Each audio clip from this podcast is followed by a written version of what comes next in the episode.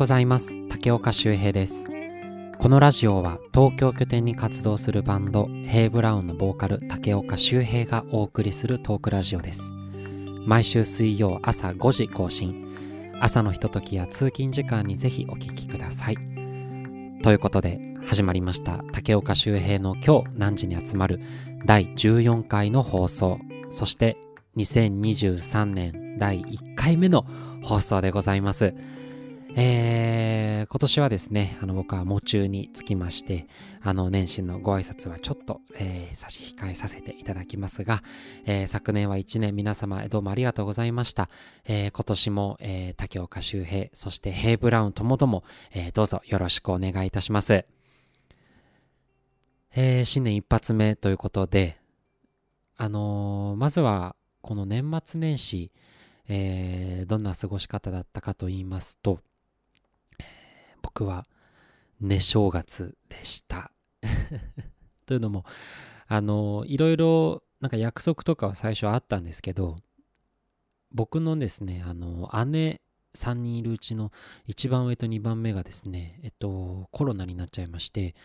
えっと、家族みんなではならなかったんだけど、旦那さんとかもなったのかな？なんかそんな、ちょっとこう、それぞれがコロナになっちゃったりとかで、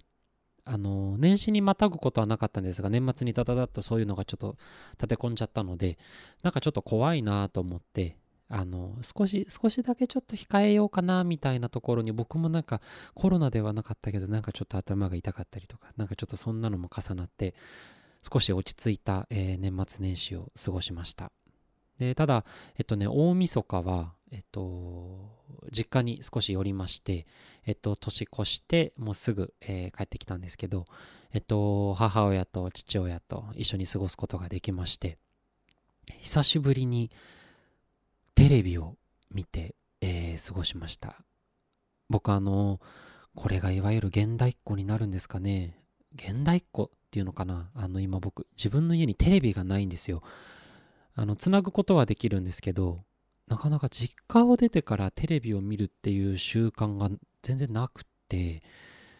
というのもまあ多分、あの、実家にいた頃からあまりテレビをそんなにこう、まあ、見せてもらえない家庭だったっていうとちょっと意地悪に聞こえますが、あの、食卓にテレビがなくて、あの、1階が食卓で2階にテレビがあったんですけど、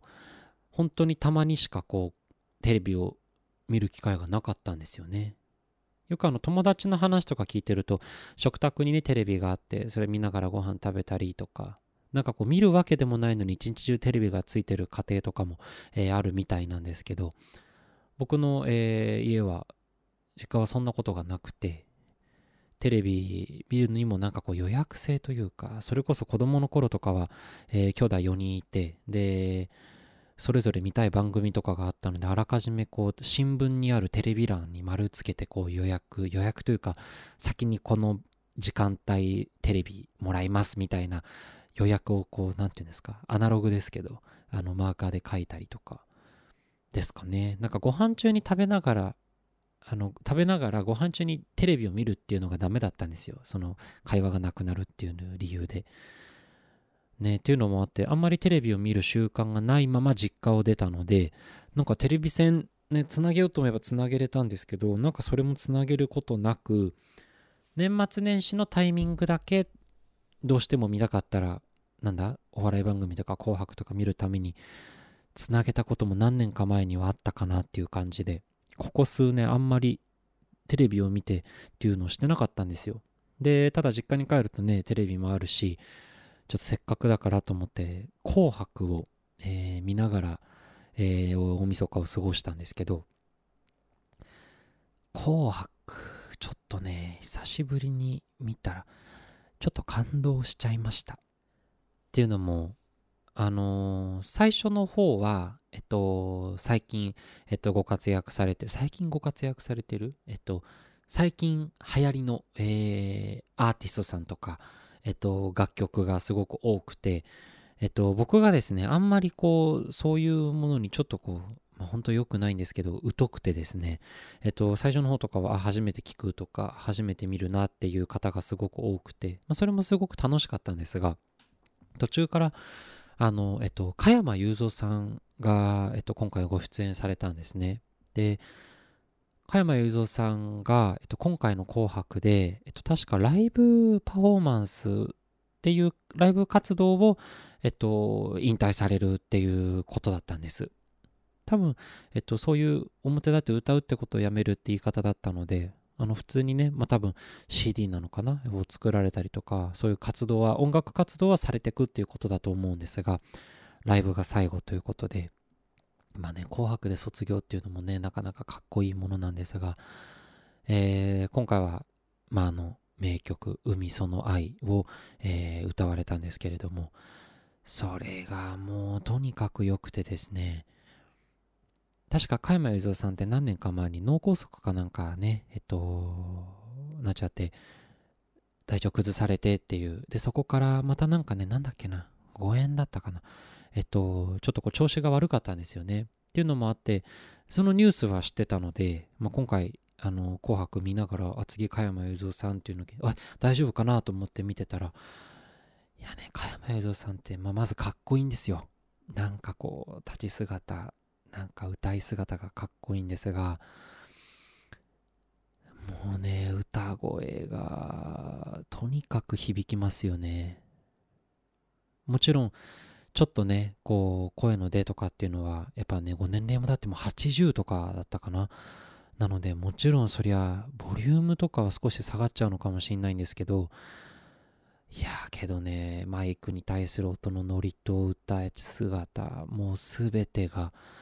心に来るものがありました。で、それでいて、まあね、今回が最後の、何？えっと、ライブパフォーマンスが最後っていうのもあって、もうしかと目に、えー、心に耳に焼き付けながら聞きましたね。いやーちょっと母親と一緒にちょっと涙うるうるさせながら聞いてたんですけど、でもそこからはなんかこう心ぐっとつかまれて、あの、最後までずっとこう画面にこう、なんていうんですか、目と耳を奪われたままずっと聞いてましたね。あの、途中、えっと、桑田佳祐さんが、あの、時代遅れのロックンロール、ロックンロールバンドだったかな？っていうので、あの、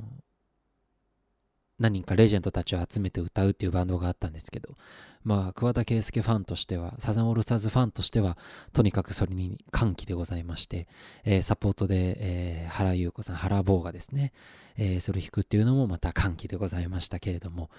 今年はあのうちの姉の三女がですね、あの桑田佳祐の、えカウントダウンライブ、年越しライブに、え行ってまして、それがとにかく、え竹をかけ我が家はみんな、超絶羨ましくて仕方がなかったんですが、あの僕たちは紅白の方で、え、ー、と、桑田さんのお姿を、えー、あがめ立てまつりまして。えー、そんな、えー、感動的な紅白を見て、えー、とても気持ちよく、えー、年越しをすることができました。で、あのー、次の日はもうそそくさと朝早くに、え、帰ってきまして、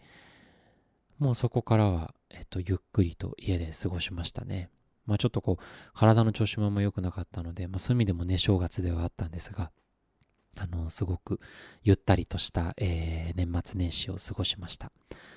あのー、今年もですね、えー、頑張ってまいりますので、この京南ラジオも、えー、皆様どうぞよろしくお願いいたします。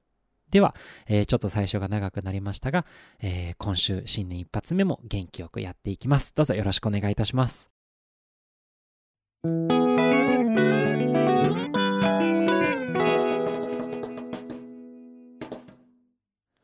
えー、では今日はちょっとフリートーク会にしようかなと思います。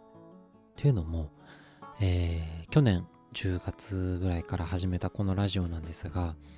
一応まあ、その台本っていう、なんていうんですか、一言一句ってことは一切ないんですが、あのー、ある程度ね、こんな話をして、じゃあ次こんな話をしてとかいろいろ考えて、で、そのね、そういうのを用意して臨んでたんですよ、収録に。あの、用意してあれかよっていう感じなんですけど、あの、ちょっとだけこう、なんていうんですか、こう、セクションを決めてやってたんですけど、なんかいろいろ考えると、えー、僕多分いろいろそういう決められた状態で話すのがすごい苦手なんだなと思って多分何も決めないでねそれこそこの何ですかポッドキャストなんて時間がね定められてるわけではないのでもう自由に話した方がいいんじゃないのかなというところに、えー、気づき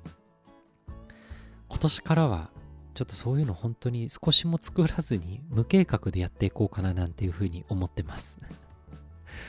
それがどう転ぶかっていうのは本当わからないんですけど。ちょっとそういうふうにトライしてみようかなと思ったので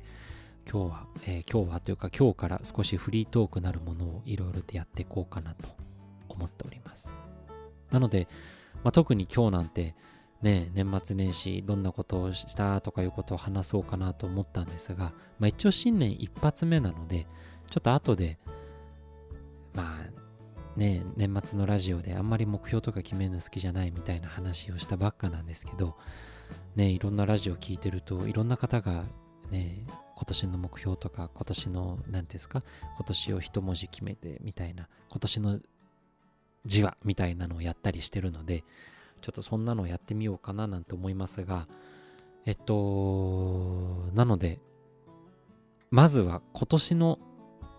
目標なるものをちょっとやってみようと、えー、話してみようと、えー、思いますが、ちょっとね、これも、えっと、去年のそのラジオでも話しましたが、なんかね、どんなことを絶対にやりますとか、なんか、それこそじゃあなんだ、お金を貯めますとかだと、別にそんなの明日からでもできることを1年の目標にするのは絶対にかなわないやつのすることだっていう僕の持論がありまして。なので、えっと、今年の目標ではなく、あの早速なんかちょっとこうずれちゃってるところはあるんですが今年の目標ではなくて今の自分の目標をまず掲げまして、えー、今年と言わず、えー、早めの段階でそれをクリアし、えー、クリアしたらまたさらに次の目標を掲げてみたいなことをちょっとやろうかなと思いました。なのでえっと本当に今の自分の現在の自分がちょっと近々これやりたいなとか思ってることを、えー、めんどくさがらずにやりたいなと思ってることをいくつか挙げると、えー、まず、メガネに銅を入れるです。あの、去年、金子眼鏡っていうそのメガネの話をしたかと思いますが、えー、誕生日にですね、その金子眼鏡のメガネをプレゼントしていただきまして、えー、ただ、どう入れるかみたいな話をしたんですけどちょっと今回ねプレゼントしていただいた僕が選んだそのメガネがちょっとね形が丸メガネっていうんですかね。少しこう形がまあおしゃれメガネに近いような、えー、メガネのフレームを買ってもらってでどう入れようかなとも思いながらもまず動画ちょっと高かったっていうのはあるんですがあのそのメガネを普段からかけると少しキャラクター変わりそうじゃないみたいなそういう少し自分の懸念があったんですよ。でそうすると、えっと、どんなところに被害が出てくるかと。いうとまずは、えっと、ヘイブラウンですね。あのヘイブラウンで果たして真ん中の、えー、ボーカル竹岡修平がメガネをかけていいのかどうかっていうところを、えー、自分一人では決められないなと。いうふうに思ったので、えー、ちょっとそれとなく2人にそんな話をして、えー、印象が悪くなかったらどう入れようかなとか、あとは僕の職場の、えー、オーナーにですね、一応聞いて、あの職場のやつが急にメガネかけるけどどうだみたいな。まあ、こんなこと聞かなくてもいいんですけど、ちょっと一応聞いとこうかなと思って その2つの、え懸念材料があったので、今回ちょっとドア入れずに、あのそれぞれに、えー、あるちょっとそういうヒアリングをしてからですねどう入れようっていうふうに思って、えー、たんですがまあもちろんね2つとも全然いいんじゃないみたいな感じだったのでまあそういう会話にもならなかったかな。普通に受け入れてもらえたのでじゃあいいかみたいな。まあねほんと気にしすぎだとは思うんですけど僕が。一応そのヒアリングの結果大丈夫だと。なんですがなので今僕そのコンタクトをしてる状態でメガネを、伊達メガネをしてるんですよ。で、まあ、維持費というか、コンタクトもね、ずっとやってたら僕ソフトレンズなので、まあ、ずっとずっとね、その都度その都度購入するたびにお金もかかっていくわけなので、えー、メガネにしたいなっていう、それも一つの理由ではあるんですが、今はちょっとしばらく分のコンタクトがあるんですよ。まだ買い溜めてるものがあるので、すぐにメガネに切り替える必要がとりあえずはないと。ってことは度を入れる必要もないっていうところがあってそうすると後回しにしがちなんですがちょっとこれは良くないなと思って早く度を入れなきゃいけない入れたいなっていう気持ちもあるけどえっ、ー、とコンタクトが今手元にあるから別にそんな高いお金払って度を入れる必要もないからちょっと後回しにしてしまってる自覚があるので、えー、まずは当面の目標はメガネに、えー、そんなコンタクトの在庫がまだあるからとかいうことを気にせずに度を入れるこれですこれねリ、リスナーの方すぐ叶うだろうと思うと思うんですが、そんなことないんですよね。こういうのってね、ほんと良くない。このめんどくさがり屋な性格、そういうのを早くどうにかしたいんですが、まずは、えー、メガネにどう入れるのが当面の目標になります。で、あとは、えー、まあ、これは年間通しての目標になっちゃうのかもしれないんですが、ちょっとね、最近あんまり映画を見れてなくて、まあ言うてもちょっと前に映画館で、えっと、なんだっけ、すずめの戸締まり。あれ？すずめの戸締まりだな。うん。新海誠さんが監督のあの映画をね、えっと、見に行ったりはちょっと前にはしたんですが、あんまりこう、プライベートで、プライベートでというか、家で、えー、っと、映画を見たりしてないんですよ。で、そもそも、あんまり映画が映画を見る習慣がない人間なので、まあ、最近特別見れてないっていうわけではないんですけど、何ですかね、映画たくさん見てる人とかって俳優さんとかね、すごく詳しいじゃないですか。なんかこう、ね、海外の人の名前もそうですし、見た目もそうですし、なんかすごいみんなよく知ってんなと思うんですけど、そういうのにすごく疎くて、なので、そうだな月に1本映画家でちょっと見れたらいいななんていう願望がありますだからそれもせっかくだから目標に入れようかな。えー、だからそうですね。とりあえず今月まずじゃあ1本見ます。これはあのおすすめもされてるしもうこれ好きな人たくさんいるのでなんだったら金曜ロードショーとかでもなんかたくさんやってるらしく、まだ見たことないのかよってよく言われるんですけど、プラダを着た悪魔、アーサウェイの、をとりあえず見ようかなと。なんかね、最近よく勧められるんですよ。で、なんかね、プラダを着た悪魔とか、セックスザ・シティとか、そこら辺をやたら最近勧められるんですけど、とりあえずそれを見なきゃなっていうのがあります。なので、メガネに銅を入れるのと、えー、プラダを着た悪魔を見る。この2つが、えー、当面の目標にします。で、映画はできるだけ頻度多めに見たいなと。その時間を作るっていうのが大事ですかね。で、あとは、まあ、せっかくなので、じゃあ、今年通年通しての、まあ、通年というか今後の、え、大きな目標。目標というか、心がけたいことかな。うん。まあ、まずは、あれかな。せっかくだから今年の一時をや、いようかな。えっと、僕あの今年はですね、えっと、柔軟の柔、えー、柔らかいっていう字ですね。を一つの、指針にしたいなと思いました。何事も今言いましたが柔軟に捉えてあとはこれね僕もずっと前から課題で、まあ、言うてここ12年3年ぐらいはちょっとはできるようになったんじゃないのかなとは思ってるんですが何か自分の言った発言と反対の意見とかちょっと別ベクトルな意見が来た時に立ち止まってえっとそれがものすごくえー、正しいことだ。とまでは言かないけど、えー、1里も2里も何里も、えー、あるというふうに、えー、受け止めるというのを心がけてるんですよ日頃。要はあの人から何か言われた時に、えっと、すぐに否定しないとかですね。別になんかこう言われてそんなことないよっていうことは別に一切ないんですが割と何か決める時とかも割と自分の中でいろいろ考えてから自分で結論を出して、えー、物事に取り組むこととか発言することがすごく多いので人から何か言われた時にそんなに自分の気持ちが曲がらなかった過去があるんですよ何年か前まで。でそれ良くないなっていうふうに気づいてから、えっと、心がけるようにはしてるんです。なんかこう言われたこととかをあのなるほどまずまずなるほどと受け止めてで、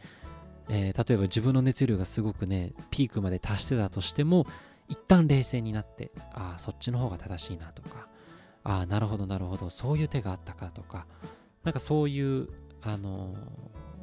マインドにここ数年ですることはできてるなとは思うんですがさらにそれをですねえっと進化させて柔軟に、え物事を捉えて立ち回るっていうのを今後の自分の目標の一つに入れたいなと思います。いやこれねすごく大事なんですよね。それこそメンバーの傭兵と大地を見てるとあの二人はそれがすごくできてるなと。なんかね器が大きいというか懐が広いというかメンバーのこと褒めすぎだと思うんですが一緒に活動しててすごくそう思う場面が多いですね。あれですよ。別になんか僕が2人の意見を聞き入れなくてっていうことでは決してないんですけど。2人にそういう2人のそういうところに救われるところが多いですね。あの自分の職場の人でも、えー、ね、そういう人が多くてすごいなと思っていつもいつも勉強させていただいてるんですがなかなかできないじゃないですかそういうのって。になっちゃうじゃないですか。いろいろ。こうしたいとか。まああれだな。自分は僕はこう自己中なのかな。なんか別に人のことを蹴落としたりとかはしないけど自分のやりたいこととかしたいことがまず前面に出ちゃうような人間だなと。なんか今こうやって話しながら落ち込んできますね。いやけどこうやってあの自分のことをそういうふうにねあの俯瞰してみるのも、えー、大事だなというふうには思うので。そうですね。今年は、えー、柔らかい。柔軟の柔。柔軟に、えー、生きていきたいなというのが目標でございます。あとあるかな？なんだろう。あ、あの、去年の、えっと、12月のですね、19日とかだったかな。えっと、新宿の、えー、っと、方にですね、寄席を見に行ってきまして、僕が行ったのは、あの、今すごい有名な、言うても年齢的にはその業界だとまだ若手になるのかもしれないんですが、えっと、真打ちの、えっと、神田伯山さんの、えー、神田伯山さんが、えー、大鳥を務める、えー、会に行ってきたんですけど、人生で初めて行ってきまして、えっと、寄席なのでいろんな方出まして、まあ、基本的には落語とか、えー、あとは漫才もありましたね。あとは、えっと、謎かけえっと、あの、有名なねずっちさんが出てましたよ。で、あとは、あれ、大道芸っていうのかな？あの、ボンボンブラザーズさんっていう方と、あともう一組名前忘れちゃったな。あの、本当に大ベテランの、多分、えー、お年も70歳、80歳、80歳までいかないか。けどね、本当にこう、お年を召された方なんですけど、あの、いろいろ投げなんですか輪っかを投げて頭にやったりとかお手玉みたいにこうコロコロボールをやったりとかなんかすごいね、えー、大道芸をやられてる方がいらっしゃったりとか。でえっと一番最後が、えー、神田伯山さんの講談ですね、えーと、神田伯山さんは講談師になりますので落語とはまた違うものっていうのも僕は今回初めて知って、えー、大変お恥ずかしい限りではあるんですけれどもそういうのを初めて知って臨んだ寄せだったんですが、いやー、すごい面白かったし、すごいかっこよかったですね。まずあの、漫才っていうのを僕人生で今回2回目とかかな？1回は、えっと、関西に大阪の方に行った時にえっと何でしたっけ？ナンバーグランド花月 NGK っていうんですか？に、えー、行ってえっと吉本の新喜劇を見てきた時にえっとパンクブーブーさんかな？がそこにご出演されてたのとかえっとえっとご兄弟で双子さんでやってる名前なんだっけな。えっと鈴木鈴木じゃなくて吉田吉田じゃなくて。えっとごめんなさい。英語ないな。えっとそう。えっと漫才を見たんですよ。でその時に見てそれもすごい面白かったんですけど寄席今回あの本当にステージとあの舞台と客席の距離がもう本当にすごい近くてあの芸人さんの表情とかあの身振り手振りっていうんですか動きを間近で見ながらだったのでで声の迫力とかもすごくていやもうゲラッゲラ笑いましたね。であとはえっとまずえっとね漫才の方が宮田陽翔さんっていう大ベテランの方がお二人とあとはオキシジェンさんっていうこの2組の方が漫才を、え、やられてましてあの、そのねえっと1日っていうのが全部で1日というか、えっと、昼の部と夜の部ってあるのかな？で僕は夜の部に行って夕方の言うても4時半ぐらいからやるんですがそこから9時前ぐらいまで45時間ぶっ続けてやるんですよ。あ中に休憩は挟みますけど。結構長い、えー、長丁場でして。でその中で、まあ、落語があったりで漫才があったりでそういう大道芸があったりあとはちょっと音楽なんですか？あの楽器を使ったイヨーンみたいなあいやーみたいな そういう。あれなんて言うんですかね？演奏しながらやられる。あのー、ああそうだ浪曲っていうんですね。とか、まあ、いろんなのがあるんですがやっぱその中だと漫才っていうのが一番こう、まあ、特に僕みたいな初心者からすると一番まあ入りやすいと言いますか。まあシンプルに、えー、シンプルなお笑いになると思うのでもうそれもとにかく面白かったんですけどやっぱ落語の方えっと今回だと面白かったのはこちらくさんっていうその方も親打ちの方ですね。ただねこのこちらくさんっていう方は結構有名な方で多分ねここ12年ぐらいで真打ちになった人なのかな。あのちょっと話題になった人なんですよ。であとは桂文治師匠とか。意外と僕名前だけはなんか何人か知ってたなと思いますが。その落語がですねなんかねちょっとこう何て言うんですかね多分今のその要はあんまり落語とかそ講談とかに慣れてない人向けの分かりやすいものでもあったかと思うんですけどいわゆるその昔の、えっと、古典的なものをこう持ってくるだけじゃなくオリジナルの、えすごくこうもう本当にいわゆる、ま、漫才みたいなものを、えー、落語形式で一人でお話しするみたいな形で、えっと、やってくださいまして。多分もっと難しいのも全然やられる方々だと思うんですけどそれがねもうどう言葉で言い表せばいいのか分かんないんですけど皆様のその表情と声の抑揚と歌い出すタイミングとかいろいろがですねその職人の技匠の技を感じますよね。まあ僕が普段やってるみたいなアコースティックなこういうポップスの歌とはまたちょっと違うね表現の一つだと思うのでまあ勉強っていうとちょっとまたね大げさですけどなんかそういう意味でもすごくこうえ、吸収をしながら聞いてた、一日でした。で、それが、えっと、大鳥がその神田伯山さんっていう、えー、神田伯山さんが10日間ぐらい連続で、えっと、ご自身でキャスティングもされてみたいな日の、えー、最終日から、えー、2日前の、えっと、9日目のやつだったんですよ、僕が行ったのは。で、もちろん神田伯山さんが、先生が主役でございますから、あの神田伯山さんは神田勝利さんっていうもう人間国宝の人が、えっと、ご師匠さんなんですけどそのご師匠さんが、えっと、ちょっと先に出るっていうだから神田伯山が大鳥の、えー、ステージだったんですけど神田伯山さんがやるのはもちろん講談師なので講談ですねえっと本当に昔のそういうお話とかをえっと情景も一緒に言いながら、えー、お話しするのが講談ということでえー、僕は初めて聞いて、初めて聞く言葉とか情景とか、まあ、そういうね、あのお話って言葉が難しいんですよ。ただ、神田伯山さんはそれでもね、その情景を口で言葉で話すのが本当にその何、えー、て言うんですか講談師の中でもすごく上手な方みたいで確かに素人の僕でもグッググッグとこう引き込まれるような、えー、講談でした。なのでちょっと今年はその寄席もちょっと行きたいな。また行けるかな。あの今回のはあの職場のオーナーと一緒に行ったんですけどオーナーが好きでチケット取ってくれまして。でもう1ヶ月2ヶ月ぐらい前の発売の時同時にガッとこう狙って買ったみたいなんですけど、ね、そういう争奪戦とか僕すごい弱い弱いというかあんまトライしないんですよ。だからそれも一つの目標ですかね。今年は寄せに行きたいな。1回でいいからちょっとそれも、えー、行くっていうのも一つの目標にさせてください。